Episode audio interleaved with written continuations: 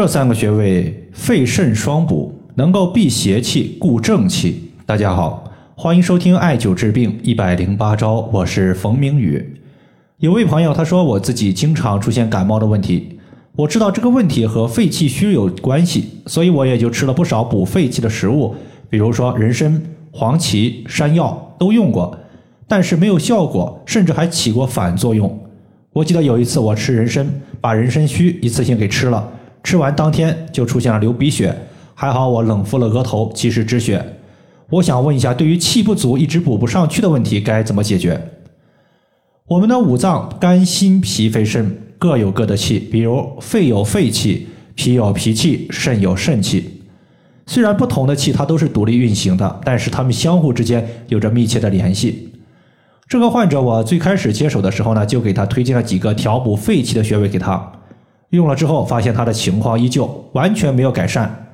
后来呢，在聊天的过程中，我发现他有一个情况，就是熬夜，每天晚上都是凌晨三点左右睡觉，基本上两点之前没有睡过。晚上的十一点到次日的三点是肝胆经络最为活跃的时间段，也是养肝血最佳的时间段。如果此时没有睡觉，肝血无法回流回肝脏，会使肝脏受损。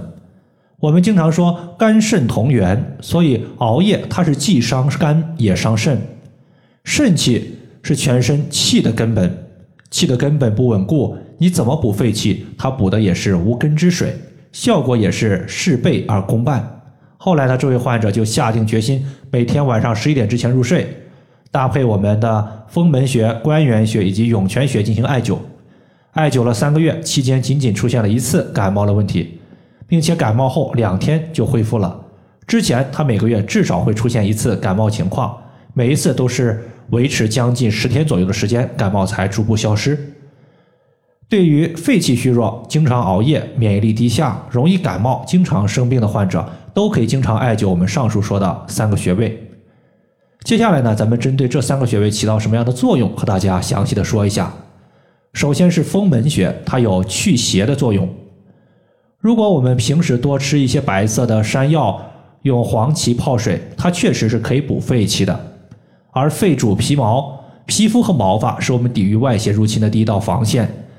肺气足，自然防线致密坚固。但是邪气它是从外界进入人体的，如果邪气此时已经侵入到我们的体内，我们需要考虑的就是如何把邪气给排出体外，避免出现腰部、背部、肩膀的寒凉。想要排除邪气，这时候我们会用到一个穴位，叫做风门穴。风门穴它既有驱散体内风邪的作用，也有关闭风邪的门户，使风邪无法入侵的作用。打开门可以让风邪尽快排出，关上门可以让风邪无法进入，是一个双向调节的穴位。比如在夏季吹空调、吹风扇，冬季没有做好保暖，平时贪凉。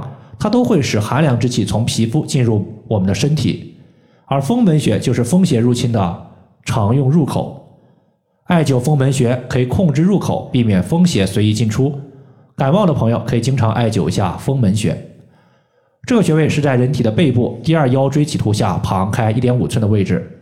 第二个穴位叫做关元穴，是一个大补元气的穴位。关元穴从字面意思就是元气的关卡。